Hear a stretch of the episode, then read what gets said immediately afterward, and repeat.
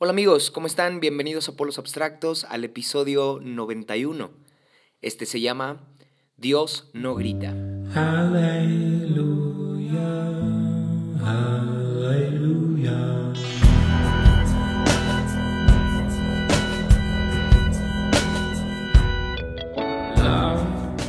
bueno, este es uno de esos episodios que me emociona mucho compartir, porque ya llevo como 5 o 6 meses con esta idea dándome vueltas y no lograba articular bien los conceptos y las palabras. Y bueno, después de un tiempo me forcé a sentarme y darle fundamento a la idea y sí, creo que está listo. ¿ok? Ah, creo que el reto de los podcasters no es precisamente tener buenas ideas para grabar, sino saber comunicarlas. Espero que pueda explicar este título así como suena en mi mente. Y si te gusta, bueno, puedes compartirlo con otros o hacerme saber qué, te pareció. Yo estaría bastante agradecido si me compartes qué piensas o si te ha ayudado en algo escuchar este episodio. Ok, así que bueno, vamos a darle.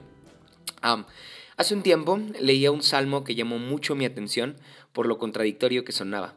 Era el Salmo 29. Y quizá algo de lo que escuches aquí te suene conocido, pues hace dos semanas compartí un episodio llamado La belleza de la dualidad en donde hablo a grandes rasgos acerca de lo cambiante que es el alma humana y cómo Dios no tiene problemas con eso. Y aunque en este episodio también será notable eso, la belleza de la dualidad, esta ocasión en lugar de asomarnos al alma humana meditaremos en cómo suena la voz de Dios. ¿Te has preguntado eso? ¿Cómo suena la voz de Dios? Ah, bueno, quizá has oído a personas decir la famosa frase Dios me dijo. ¿La has oído? Bueno, imagínate cuántas veces la he escuchado yo siendo hijo de pastores desde que nací. Ha sido muy frecuente escuchar personas decir que Dios les habló de, for de forma literal, al oído y claramente. Y la verdad creo que muchas de esas personas solo querían que su argumento sonara mejor. Obviamente si a todo lo que vas a decir le pones un Dios me dijo antes de mencionarlo, pues sonará más importante y seguro te van a tomar más en serio. Porque bueno, seamos honestos, no suena tan bien decir que lo que afirmas es solo idea tuya y que Dios no tuvo nada que ver, aunque, aunque, sí, aunque sí, sería más sincero de tu parte, pero ah, como que, como que no, no causa ese morbo, ¿no? De, de decir Dios me dijo. Creo que personas te ponen más atención cuando, cuando lo dices de esa forma. Y tampoco me malentiendas, creo fielmente en que Dios puede hablarnos y claro, en su omnipotencia no dudo que hable literalmente y en nuestro lenguaje. Sin embargo, si eres de los que afirma que Dios le habla a cada rato, bueno, dudo mucho que te guste este episodio porque uh, más bien quiero dirigir estos minutos a los que podemos reconocer sinceramente que nos cuesta escuchar la voz de Dios que no es como que nos despertemos por la mañana y de inmediato ya estemos escuchando su voz. Uh, la realidad es que no. Si eres de esos que llevan tiempo buscando por lo menos una palabra de parte de Dios y te has mantenido atento por ya mucho tiempo y puedes reconocer que no eres de los privilegiados que tienen el WhatsApp de Dios. Entonces sí, quédate, este episodio es para ti, ¿ok? Yo suelo ser de estos que te acabo de mencionar, ¿sabes? Son contadas las veces en las que puedo escuchar claramente la voz de Dios. Y no me refiero a una voz literal, como lo explico hace un rato. Muchas veces escucho su voz por medio de un pensamiento constante, quizá, a veces por medio del consejo de alguien que sé que me quiere, a veces escucho la voz de Dios por medio de la palabra, a veces por medio de una convicción que inexplicablemente está muy firme en mi interior. O a veces es una voz interior que extrañamente sé que no proviene de mí. Pero para serte honesto, nunca he oído la voz de Dios así tal cual. Para empezar, ¿cómo sonaría su voz? imagínalo, como, como de ultratumba, así súper grave, o como de narrador de películas, ah, no sé, o, como la voz de un niño, ¿no? También podría ser lógico que, que la voz de Dios sonara como la voz de un niño, pero sería raro definir la voz de Dios, ¿no crees? Definir el tono o la forma en la que suena su voz sería un hecho imposible, porque sería como definirlo, ignorando que Dios podría hablar como Él quisiera. Espero estarme explicando porque seguramente más de uno puede estarse incomodando con esto. Así que aclaro una última vez. Aunque estoy de acuerdo en que Dios nos habla y nos puede hablar a todos de la forma que a Él le plazca, pero no hay una voz específica que al oírla podamos inmediatamente dar por hecho que se trata de Él. Es más, añadiría que siempre hay un poco de duda e incertidumbre cuando escuchamos su voz. Sería lo más honesto y humano de nuestra parte reconocerlo. Sería algo muy natural de nuestra humanidad dudar si verdaderamente es Dios quien nos está hablando. ¿sí? Sería algo lógico. De hecho, la duda está implícita en la fe. Nos han enseñado por mucho tiempo que lo contrario a la fe es dudar. Y entonces o tienes fe o tienes dudas, pero no se pueden ambas. Y en realidad creo que así como lo dije en el episodio llamado La belleza de la dualidad, la fe y la duda deberían aprender a convivir en nuestros corazones y en nuestras mentes. De lo contrario, viviremos un cristianismo muy frustrante. La pregunta sería entonces, ¿cómo hago para crecer en fe? Si la duda no es el problema, entonces ¿cuál sí lo es? Si ya me esforcé por no dudar y creer firme y sinceramente, pero no pasa nada, entonces ¿qué debo hacer? Bueno, la Biblia dice en Romanos 10, 17 que la fe viene por el oír. Sí, la fe viene por el oír. No dice que la fe viene cuando dejas de dudar, más bien, la fe será el resultado de que también escuchas. Aunque claro, eventualmente después de saber escuchar mejor la voz de Dios, el volumen de nuestra fe aumenta y el volumen de la duda disminuye. Sin embargo, repito, el problema no es precisamente dudar, sino no escuchar. Dios sabe que en nuestro caminar con Él habrá dudas e incertidumbre. No ves a Dios eligiendo a superhumanos que a todo dicen que sí y que desde el día uno están llenos de fe. Más bien ves a Dios elegir a un Pedro, a un Moisés, a un José, a un Timoteo o a un Tomás. Todos ellos dudaron y se tuvieron que volver expertos en escuchar la voz de Dios para que al final de sus días la duda no gobernara sus corazones. El caso es que la duda no es el problema. De hecho, necesitamos la duda en nuestras vidas para descartar lo bueno de lo malo, la mentira de lo verdadero. Incluso con la voz de Dios, a veces necesitamos dudar, pues a lo que nosotros llamamos la voz de Dios, a veces son solo nuestros prejuicios, nuestras emociones, nuestras heridas del pasado, a veces es nuestro orgullo o nuestros viejos conceptos que ya no tienen nada que ver con lo que Dios está diciendo hoy. Mm. Hay una frase que me gusta mucho, la leí en Twitter, la, compartió el doctor Pablo Mansevich, y es, si Jesús es la respuesta, entonces nosotros seamos la pregunta. Sí, si Jesús es la respuesta, entonces nosotros seamos la pregunta. Qué buena frase, ¿no?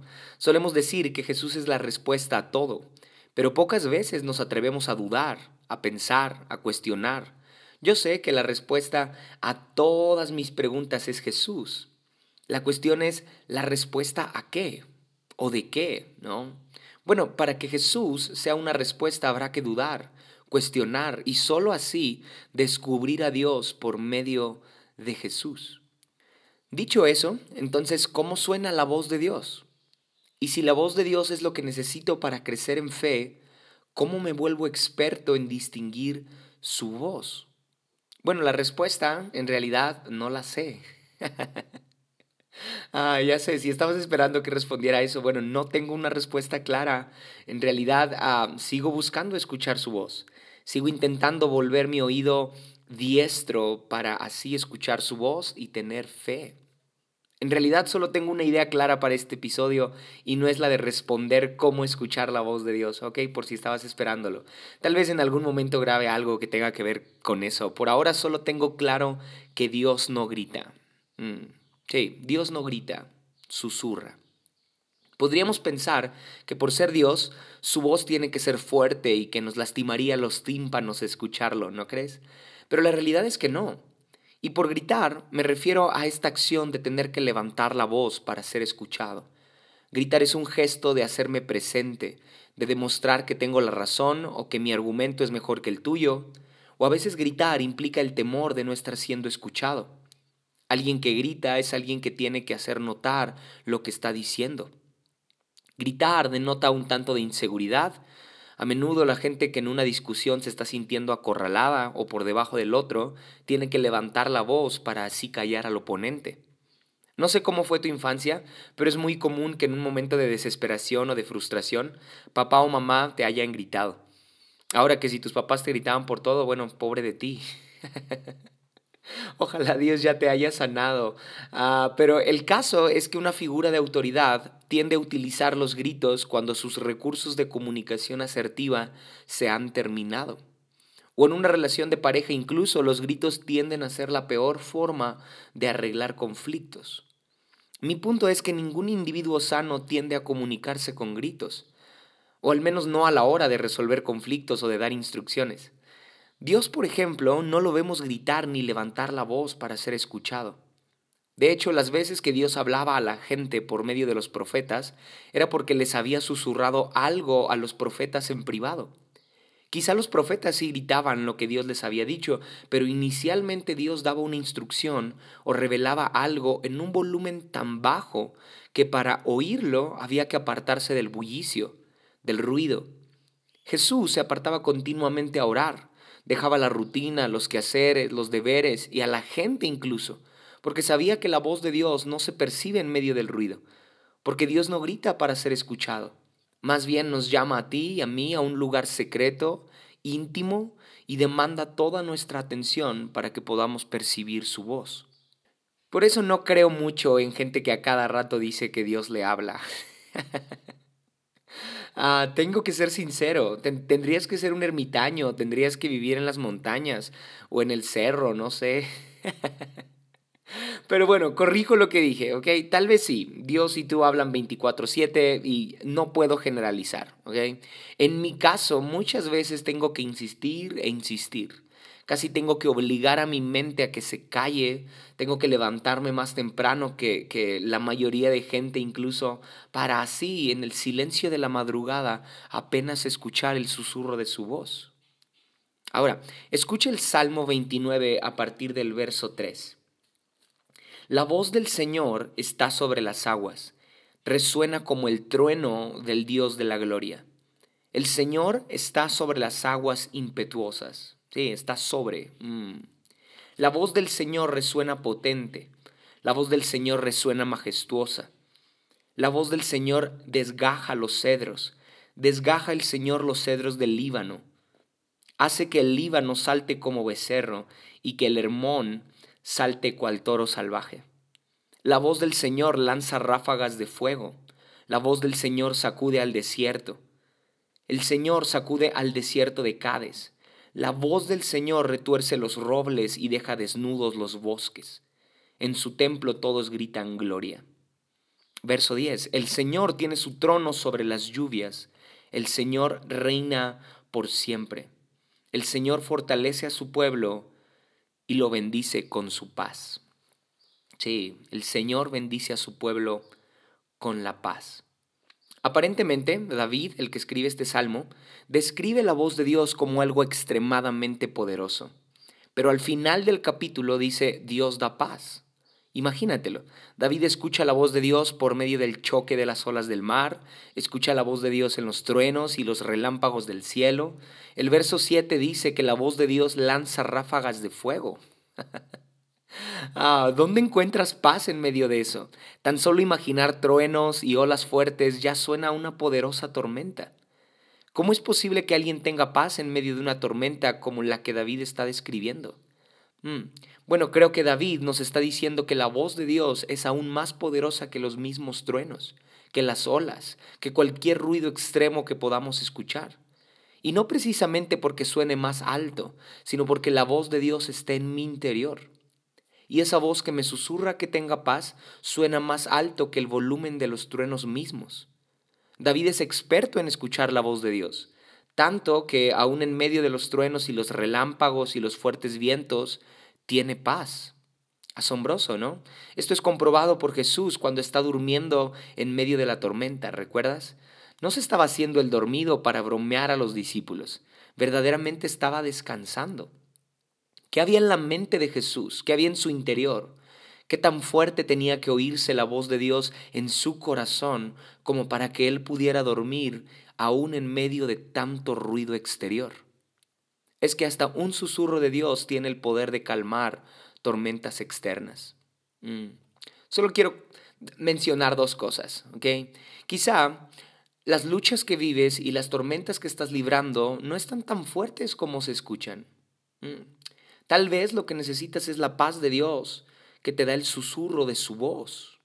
Mm. Tal vez escuchando su voz no habrá tormenta externa que te robe la paz. La pregunta aquí sería, ¿hace cuánto no escuchamos el susurro de su voz? ¿Hace cuánto que las tormentas de nuestro alrededor parecen estar sonando más y más alto? Hasta que llega el punto en el que nos hemos envuelto tanto en el ruido exterior que nos sentimos perdidos, aislados de Dios, ignorados o completamente olvidados por Él. Mm. Y esperamos que Dios nos grite de lejos, ¿no? Para reconocer dónde está y volver a seguirlo. Pero Dios no grita, susurra. Jesús dijo, mis ovejas oyen mi voz y me siguen. Un distintivo de la oveja es su capacidad de escuchar y aprenderse la voz de su pastor. Y no te miento, esto, esto lo busqué en YouTube. Ah, busqué un video de ovejas siendo llamadas por un extraño y ni caso le hacen. Y luego su pastor les grita y enseguida le prestan atención. Sí, qué interesante, ¿no? Bueno, búscalo en YouTube como ovejas escuchando a su pastor o algo así. Y si no, pídemelo y te lo comparto. El punto es que adiestrar nuestro oído a su voz requiere relación, tiempo, compromiso, disciplina. Tener mi propio canal de comunicación con Dios no sucede de la noche a la mañana. Puede tomarnos años incluso. Y no digo que Dios no nos hable antes de que seamos disciplinados o comprometidos. Claro que lo hace. Desde el minuto uno desde el momento en el que yo lo acepté como Salvador, creo que Él empieza a susurrarme cosas, a dirigirme. Pero somos nosotros los que no entendemos a veces lo que Dios nos está diciendo. No hemos adiestrado nuestro oído a escuchar su voz. Entonces la meta es aprender a escucharle mejor. Es una buena meta para estos últimos seis meses del año, ¿no crees? En lugar de que nuestra meta sea lograr que Dios me hable o me diga algo o me dé una respuesta que tanto he esperado, mi meta es aprender a escuchar su voz cada vez mejor. La segunda idea que quiero compartirte tiene que ver con Elías. ¿Recuerdas que Elías se escondió en una cueva por temor a que lo mataran? Y días después Dios se le aparece, pero dice Primera de Reyes 19, verso 11. Dice esto, como heraldo del Señor vino un viento recio, tan violento que partió las montañas e hizo añicos las rocas pero el Señor no estaba en el viento. Luego vino un terremoto, pero Dios tampoco estaba en el terremoto. Luego vino un fuego, pero Dios tampoco estaba en el fuego. Y después del fuego vino un suave murmullo, y ahí sí estaba Dios. Así sonaba la presencia de Dios, ¿no? Como un suave murmullo. Qué locura, ¿no crees? Me encanta esta historia, porque primero dice que como heraldo del Señor vino un viento recio. Heraldo significa un anuncio, es una cosa que anuncia con su presencia que viene otra más poderosa después de ella. Imagínate Elías, escucha el heraldo del Señor que anuncia que ahí viene Dios. El primer heraldo es un viento recio, luego un terremoto, luego un fuego devastador. ¿Te imaginas cómo sería la voz de Dios si todo lo que había escuchado Elías era solamente un heraldo? El volumen parece que iba en aumento. Me imagino a Elías expectante, pensando que si el primer heraldo, el viento recio, había partido las rocas, entonces la voz de Dios iba a despedazar todo. Sería lógico pensar así, pero no. La voz de Dios no estaba en el viento recio, en el terremoto ni el fuego. La voz de Dios iba a sonar más fuerte que eso. Sería un suave murmullo que no partiría las rocas, ni haría temblar la tierra, ni quemaría nada a su paso. El susurro de Dios partió el corazón de Elías, hizo temblar su interior, quemó su orgullo, a tal punto que Elías se avergonzó y se cubrió la cara. Mm. Ah, esta segunda idea es que la voz de Dios, en lugar de ser un grito que cambie y transforme lo que está sucediendo a mi alrededor, tiene que ser primero un susurro que impacte mi vida interior. Muchas veces le he pedido a Dios que grite a mi favor, que reprenda con su voz fuerte mi escasez, mis problemas, pero más que ahuyentar mis tormentas con un grito, Dios quiere susurrar algo en mi interior que primero me transforme a mí. Jesús hizo lo mismo, cayó la tormenta que tenía espantados a los discípulos, y los discípulos se preguntaron, ¿quién es este que hasta los mares le obedecen? O sea que claro que Dios tiene el poder de reprender mis tormentas. Con un solo grito de su voz todo a mi alrededor cambiaría. Pero Jesús confronta a los discípulos diciéndoles, ¿por qué no tienen fe? ¿Por qué le temen a esta tormenta? Y si recuerdas lo primero que dije al, iniciar este episodio, que la fe viene por el oír. Sí, Jesús les está diciendo a sus discípulos, ¿acaso no escuchan la voz de Dios en su interior? ¿Mm? ¿Por qué no tienen fe? ¿Por qué no escuchan la voz de Dios? Jesús está diciendo, claro que puedo gritar y callar la tormenta, pero ese no es el problema. El problema es que ustedes no han aprendido a escuchar el susurro de Dios que los permita descansar aún en medio de cualquier circunstancia. ¿Mm? Eso pasa con Elías. Aunque el viento parte las montañas y el temblor seguramente se escuchó demasiado fuerte, pero no ves a Elías tirarse al suelo ni taparse el rostro. Es hasta que escucha el susurro de Dios cuando se tira de rodillas y reconoce que es la voz de Dios la que está escuchando. El punto al que quiero llegar es que te puedes dar cuenta que alguien escucha la voz de Dios no porque tanto lo grita ni porque tanto lo presume, sino por los frutos que da su vida. Jesús dijo que reconoceríamos a los falsos profetas por sus frutos. Sí, esto lo dice Mateo 7:15.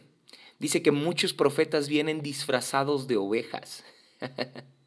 Qué locura, ¿no? Muchos profetas vienen disfrazados de ovejas. Hace un rato te dije que la oveja escucha la voz de su pastor. Bueno, Jesús acá está diciendo que hay personas que fingen que escuchan la voz de Dios, fingen que son ovejas, que aunque parecen ser profetas, en realidad sus frutos no son de alguien que ha escuchado la voz de Dios.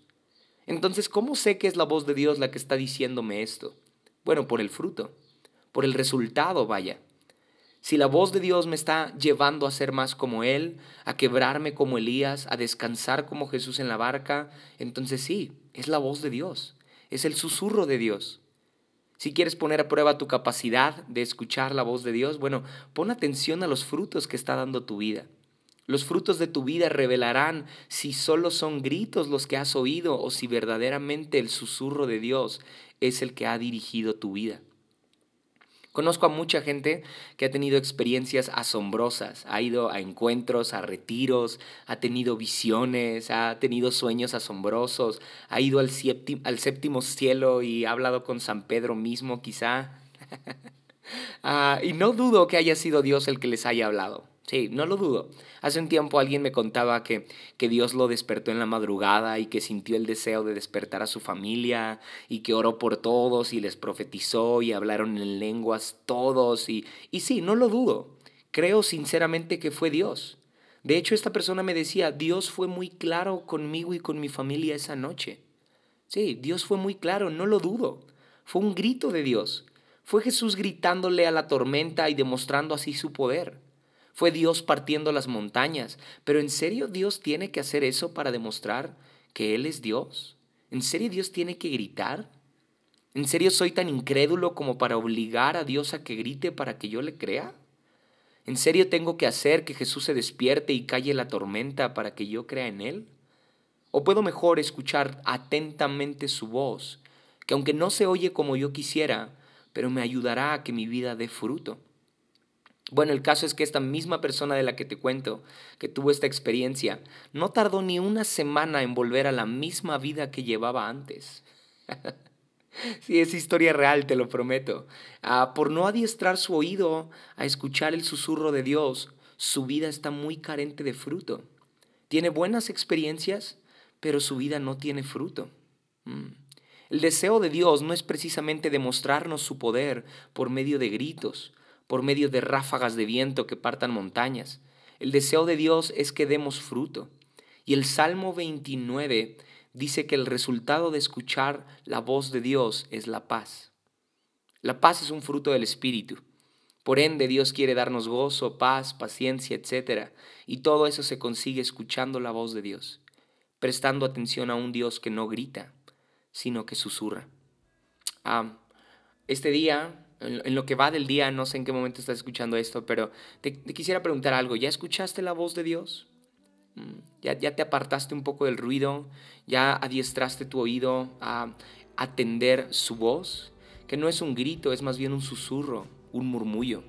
Créeme que es todo lo que necesitas para encontrar sabiduría, dirección, descanso, paz, gozo, paciencia, sea cual sea el fruto que necesita tu vida hoy, lo encontrarás por medio de la atención que le prestes a un Dios que no grita, sino que susurra.